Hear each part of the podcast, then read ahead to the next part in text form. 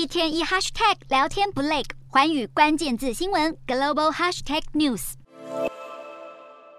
巴基斯坦遭遇世纪大洪灾，才刚夺走一千三百多条人命，如今又面临新的危机，因为当地最大淡水湖曼查尔湖正濒临溃堤，有越来越多的居民只能被迫撤离家园。无情的洪水早已吞噬大片的农地和房屋，造成三千三百万人受灾。而巴国当局为了防止曼查尔湖溢出，再淹没附近城镇，赶紧在堤岸开挖了引流道，疏导过多的湖水。同一时间，印度的科技重镇班加罗尔也因为暴雨引发水灾，街道仿佛都变成溪流，民众要去上班都困难重重。自从六月的雨季开始，班加罗尔降雨比过去平均多出了百分之一百六十二。大雨不仅造成交通堵塞，部分地区还因此停电停水。许多在当地设点的外商公司，像是摩根士坦利和高盛集团，都被迫要求员工居家办公。